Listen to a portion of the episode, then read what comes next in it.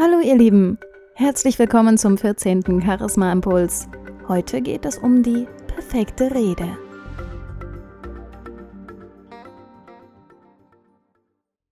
Wer kennt das nicht? Hochzeiten, Geburtstage und es geht darum, eine Rede zu halten. Bei Hochzeiten habe ich schon erlebt, dass die Gäste dann nach 10, 15 Minuten, nachdem der Redner begonnen hatte zu sprechen, gegähnt haben und kurz davor waren einzuschlafen.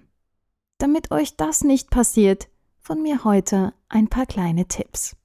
Bevor ihr anfangt, eine Rede zu schreiben, überlegt euch, was genau der Anlass der Rede ist und wer das Zielpublikum ist. Ist es eine offizielle Rede die sehr gehoben und stilvoll sein sollte? Oder ist es eine Hochzeitsrede für die beste Freundin oder den besten Freund, die ruhig etwas lockerer sein kann?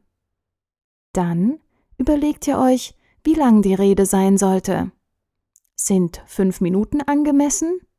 Oder ist es eher nur ein kurzer Trinkspruch? Oder soll es doch etwas längeres sein, um die 20 Minuten? Und dann beginnt mit der Einleitung und dem Schlussteil. Die Einleitung sollte sitzen.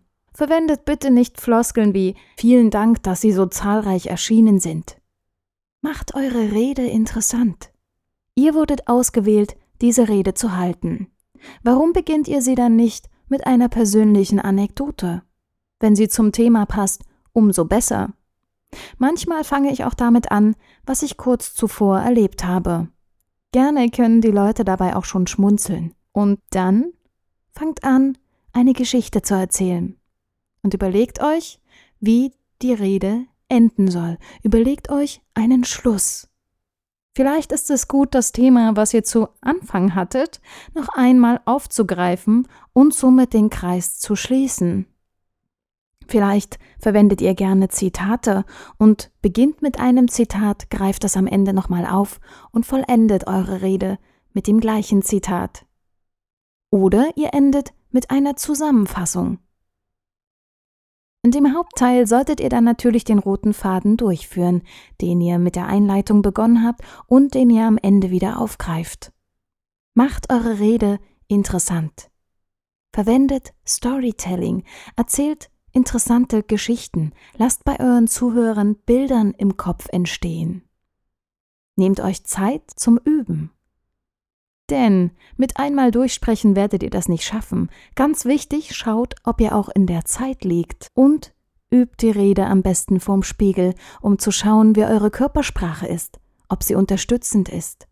Macht Pausen, verwendet Blickkontakt. Vielleicht habt ihr auch irgendwelche Requisiten, die ihr in eurer Rede mitverwenden wollt, wo ihr vielleicht üben müsst, diese einzusetzen. Das kann zum Beispiel sein, wenn ihr einen Zaubertrick einbauen wollt der sollte gut geübt sein. Wenn ihr dann dieses Gesamtkonstrukt habt, wenn ihr euch einigermaßen sicher fühlt, natürlich könnt ihr Notizen verwenden, ihr müsst die Rede nicht unbedingt auswendig halten, dann beginnt damit wirklich Freude daran zu haben. Achtet auf die kleinen Details, achtet auf bestimmte Betonungen, bestimmte Sprechweisen und übt sie vor Publikum, sodass die Aufregung nach und nach verfliegt. Mit diesen kleinen Tipps werdet ihr eine wunderbare Rede erarbeiten können.